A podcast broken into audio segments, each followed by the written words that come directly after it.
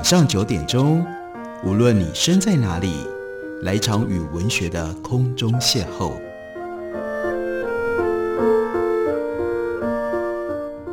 杨照谈书，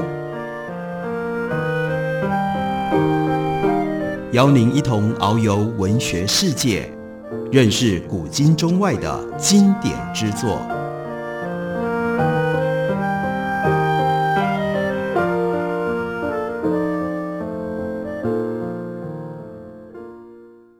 各位听众朋友，大家好，欢迎收听杨照谈书。本节目以台北广播电台 FM 九三点一，每个星期一到星期五晚上九点为大家播出。我是杨照，在今天节目当中为大家介绍的这本书，作者是 Klaus Minhan，他有一个中文的名字是于凯斯，他是一位在德国出生、曾经在美国受教育、受训练的中国近现代史的研究者、学者。他写了这样的一本书。原来的英文书名是《Making China Modern》，春山出版中译本，把书名翻译成为《从清帝国到习近平：中国现代化四百年》。这本书的书名当中有习近平，因为于凯斯是用历史的观点角度，把中国的变化跟发展，尤其是中国想要摆脱那样一种。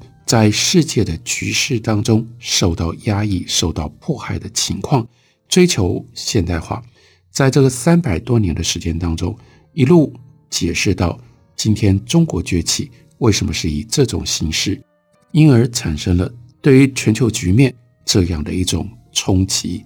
所以在这本书当中，尤其是下册最后的这一步，标题就是“中国崛起”。对于任何想要更进一步的深入去了解，现在包括台海危机新闻的背景，中国在想什么？中国的政治体制是怎么一回事？中国政治体制在习近平上台了之后，和社会经济各种不同的面向，有一些什么样的新的互动的模式？关于这些关键的问题，于凯斯在他的书里都提出了叙述跟解释，这也就部分说明了于凯斯的这一本书。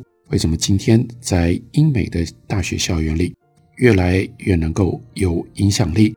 等于是取代了之前最流行也最通用的 Jonathan Spence 施景天他所写的《In Search of Modern China》，变成了今天当下英美大学校园当中最主要的中国近现代史教科书。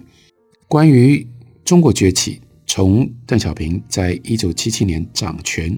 到今天，这中间有一个关键的转折，那就是一九八九年。因为一九八九年在中国大陆发生了政治跟经济上面的激烈的改变。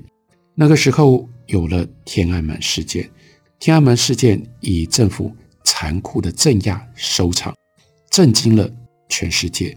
于是国际对于天安门屠杀产生了强烈的负面反应，乃至于。敌意的反应，当然也影响了中国国内的情势。于是，特别是在那样一种危机威胁底下，使得中共领导阶层紧密的团结在一起。这一点很反讽的，替中共的政府带来更大的影响力，还有更大的冲劲，得以巩固体制高层的权威跟资源，也得以挑选各种既偏重国家需求，同时着重维稳的政策。天安门事件过后，领导人那是江泽民、朱镕基，他们发展出非常好的工作关系，尤其是在经济政策方面。江泽民从一九八九年到二零零二年担任中共总书记，一九九三年到二零零三年担任中华人民共和国的国家主席。朱镕基则是在一九九三年到一九九八年担任国家第一副总理，到了一九九八年，他升任。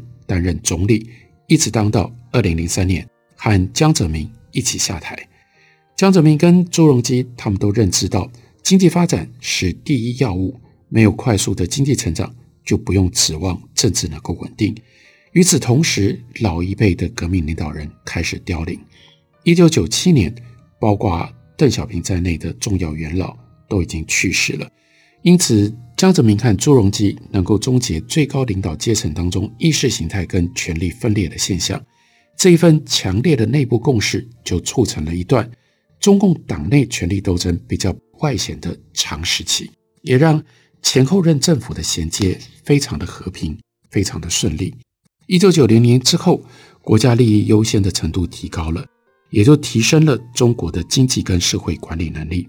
在这个大环境底下，活络的私部门存活下来，甚至得以成长，但完全是在公部门设定的范围里进行。而这个时候，公部门获得支持的程度远胜以往。朱镕基在一九九八年出任总理之前，他就在政府里扮演重要的角色，在充满干劲而且充满远见的领导风格底下，一九九零年代，朱镕基所引导的改革有三大重点：着眼于重新采取集中管理，并且重建财政跟货币的基础，以利于宏观经济的稳定。并且，第二，强调市场一体化；第三，推动所有权改革以及改善管理。同时，这个中央集权程度更行提高的政府，对于小规模而且无关政治的公民团体以及非政府组织，多多少少抱持比较宽容的态度，前提是他们不能够表现被认为威胁到党的统治。从劳工权益的维护到环境保护的很多的领域，这个时候。开始有了非政府组织出现了。改革时期之初，中共就致力于扩大党的基础。到了一九九零年代，江泽民积极吸收商界跟市场界人士入党，这个做法就需要更改中共的党章，因为中共在党章上面是明白的把自己界定为工人党、农民党，所以这个时候江泽民就提出叫做“三个代表”来合理化这个拥抱。资本家的新方针。二零零一年七月一日，那是中共建党八十周年纪念日。江泽民在讲话当中对这个概念提出最详尽、最重要的阐述。江泽民的政策意味着党要转向变成一个社会精英政党。在经济改革时代，党什么叫做三个代表呢？那就是中国共产党必须要代表。中国先进社会生产力的发展要求，必须要代表中国先进文化的前进方向，也必须要代表中国最广大人民的根本利益。所以，江泽民要求让改革时期在经济界还有科学教育界要有新的精英入党，这里面就涵盖了民间企业家、高专门技术人士、科学家、创新者等等。中共领导阶层认为。党必须要纳入中国那些因为技术变革、因为经济成长，还有因为全球化而得到影响力的各种不同的群体。江泽民力促共产党吸收这些人，允许他们在党里面是可以有声音的。这个三个代表，这是新的意识形态信条，就认可非官方企业还有外国企业的企业家、技术人员、经理人，把他们。认知重新定义定位为中国特色社会主义的建设者。到了二零零六年，党员组织就比以前的中共要来得更加的多元，党员人数大幅的增加，达到了七千万。这个时候的党仍然拒绝政治体制的全面改革，但是允许地方层级做渐进而且有限的改变，公共行政、法律和地方政府。都启动了小幅的制度性的改革，这些改革的效应之一是把旧的干部体制改造成为现代文职公务员体制，并且把古代科举制度当作是这个新的体制的基础之一。在这个背景底下，中国为中央政府公务员的选任建立了标准化的考试，朝向只依据明确规范的成绩标准来建立透明的精英取向选材制度。迈出了重要的一步，各层级都严格执行公开公平的考试，要确保人员进用，以竞争跟适任作为基础。刚开始要落实没有那么容易，例如说有些单位被发现无视于考试的结果，用自己的选任标准来招人。从一开始，公务员考试就包含党思想跟党史，这是政治性的考题。二零零三年。招考过程又增加了面试，公务员考试哇，很多人报考。二零零八年有七十七万五千人应考，为了要角逐多少的职位呢？只有一万三千五百个。换句话说，录取率不到百分之二。最多人报考的中央政府部会是商务部、外交部和国家发展改革委员会。按照官方的说法，公务员不再需要具备党员身份。不过，我们从一个数字看出来，这个说法是值得被保留的。那就是一直到今天，中国大陆的公务员有八成是党员。有一些敏感的职务，例如说人事管理职，那仍然是只保留给党员。即使是最高阶的政府职位，包括总理、部会首长。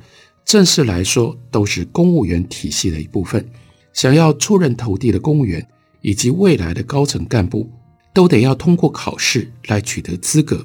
而要得到中央政府的任何出阶的职位，报考者都得要和几百个甚至几千个考生来竞争。力争爬上政府高层的人，也得要先在下层政府单位取得了好的表现。而且每升上一个层级，考评的标准就越来越严苛，每一个层级的升迁都需要通过新的一套考评办法来核实应考者的领导能力。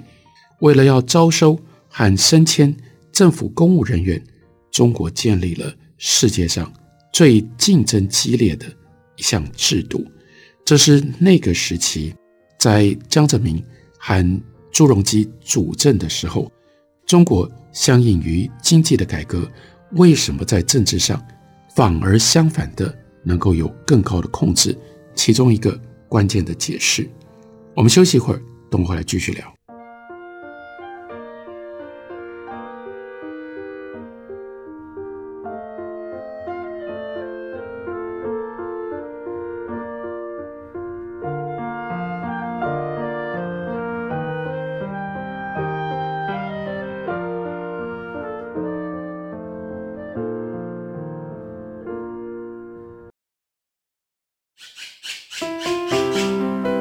大家好，我是刘克襄。亲近自己的城市，找回城市的温暖。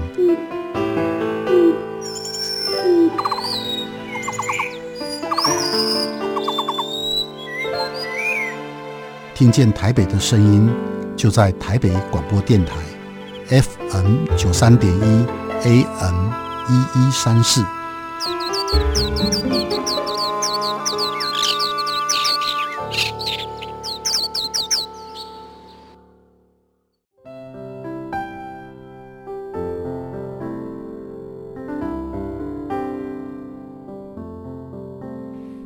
见台北的身影，拥有颗热情的心，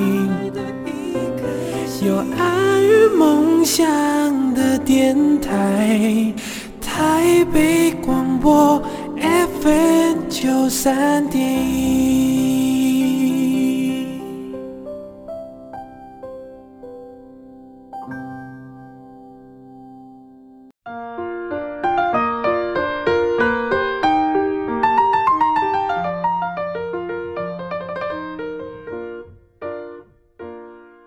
感谢你继续收听《杨照谈书》。本节目以台北广播电台 FM 九三点一，每个星期一到星期五晚上九点，为大家播出到九点半。今天为大家介绍的是克劳斯·明翰于凯斯他所写的《从清帝国到习近平：中国现代化四百年》这本书。很重要的价值是在近现代的历史写作，一直写到了当代，包括了用这种方式为我们整理习近平主政时期所发生的事情。二零一二年后期，以习近平为国家主席的新政府上台。接下来，二零一三年，李克强被任命为总理。这个新的政府，他们意识到中国需要继续经济改革，好让更多的人民可以分享到经济成长的好处，并且解决经济失衡。习近平以经济政策的总设计师自居，设计经济政策通常是总理的职责。但是呢，习近平抓住这个权力。他没有要下放给李克强，他要让经济改头换面。二零一三年第十八届三中全会根据习近平的提议，通过了六十条的大胆改革纲领，其中的六十条当中的二十二条勾勒了要让市场在资源配置中起决定性作用的新经济政策。具体的经济目标是扩大市场在能源以及自然资源领域的作用，增加家户投资跟消费，松绑货币跟金融市场。那除此之外，其他三十八条则是琢磨于有十一条延续法律改革，九条规范社会政策，四条是关于环境政策，另外有三条是军队的规范。习近平跟李克强上台两年之后，政府遇上了中国经济成长越来越慢的局面，经济成长速率是二十五年来最慢，而且似乎还会变得更慢。这个时候，当然就让中共的政府官员感觉到担忧。二零一五年的八月，中共领导阶层下调人民币的价值，贬值幅度是二十多年以来最大的一次，全球股价甚至因为这样而随之下跌。这说明了中国领导阶层对于经济前景的忧心。中国领导人似乎出于显而易见的政治因素而害怕经济衰退，无论衰退期有多短。他们必须要让低利信贷充斥经济体系，来促成股市、房市一片大好，来借此支撑国内的需求。政府力撑股价，大股东不得出售股票，国有机构跟国营企业受命要买股票，许多股价下跌的公司获准暂停交易。各界并没有因为这些政策而停止忧心，中国的经济体制反倒由于债务日增，还有。所谓影子银行体系的存在，那是空头银行，那是空头金融的体制，就会让人更加的担心。影子银行他们不受政府规制，而且随时可能出现挤兑潮。政府忙于处理四处起火的迫切经济问题，所以二零一三年宣布的大胆改革措施，只有极少的部分得以落实。习近平政府这个时候另外一个重大的作为，那就是正式要打击会危害中共统治权以及党正当性的贪腐。贪腐成风和比较深层、比较系统性的弊病有关。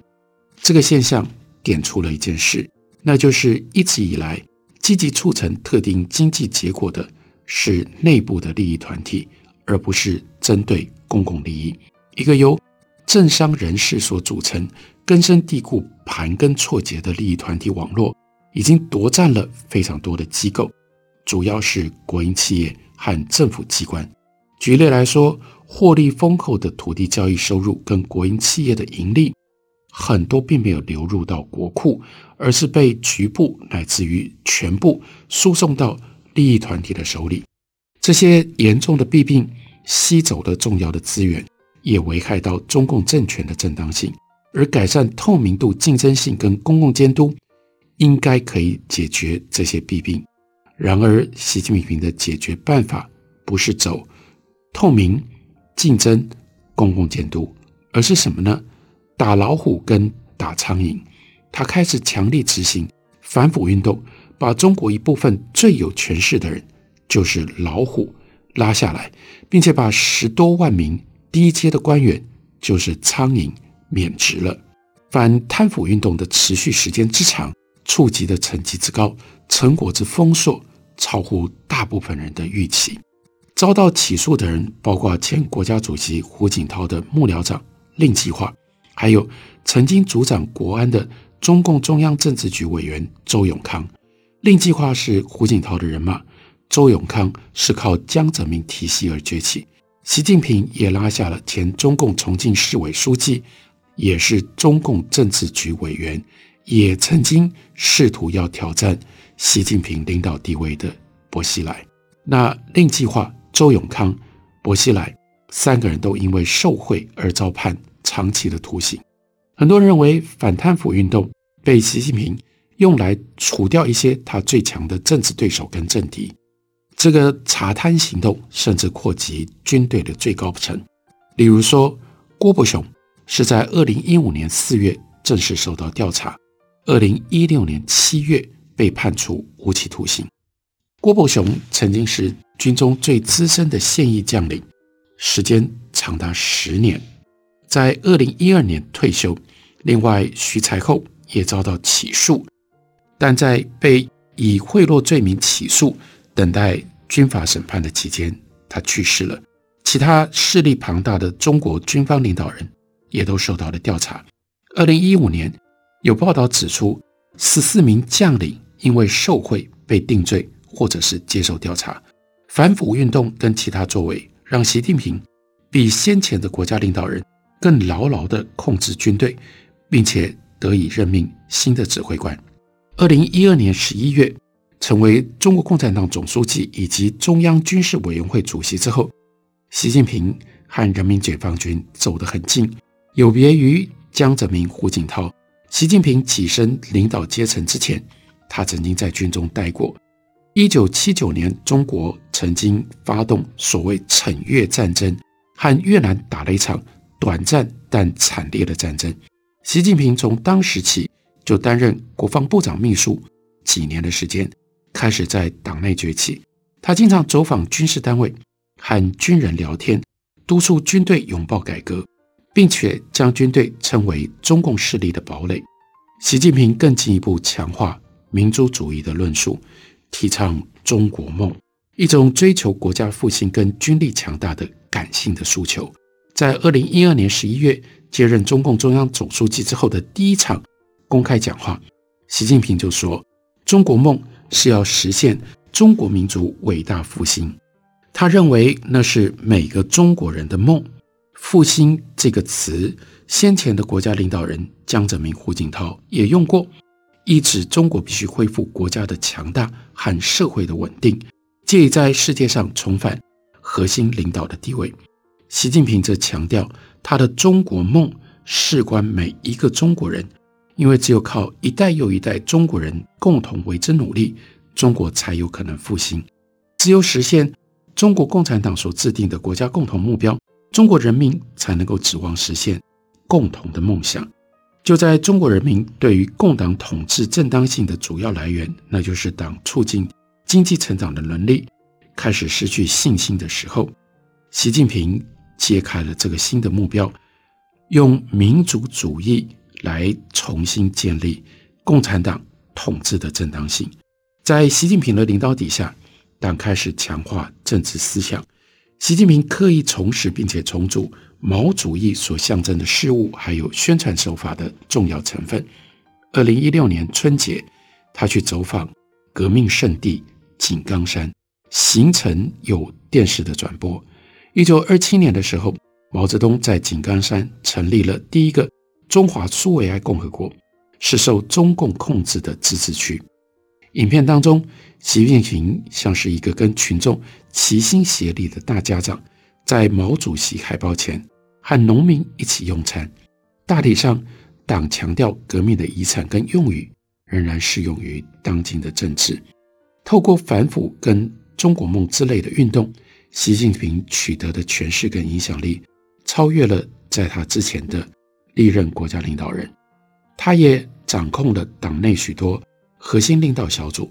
这些领导小组成立于一九五零年代，负责党政之间特定政策的协调，从台港事务一直到内部安全、法治、维稳等等事务，都属于这些领导小组的业务范围。最重要的小组负责制定政策，例如以涉外事务为重点的小组，小组收集资料进行研究，然后做出重要的决定。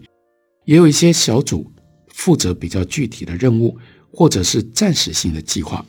最后，为了要处理非常情况或者是救灾，党中央也成立了一些短期的小组。习近平的权力越来越大，要打破从毛泽东去世以来。得到党内广泛共识支持的集体领导原则，习近平不再只是领导班子里面居于首位的人，他变成了党宣传机器极力吹捧的党核心。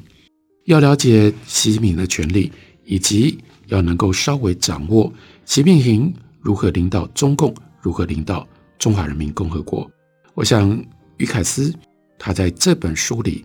中国崛起讲习近平的这一部分是值得大家，是值得大家是值得大家认真来阅读跟参考的。特别要介绍，特别要推荐这本书，从清帝国到习近平三百多年的规模，让我们可以了解中国现代化是如何走到今天当前的这样的一个境地的。感谢你的收听，明天同一时间我们再会。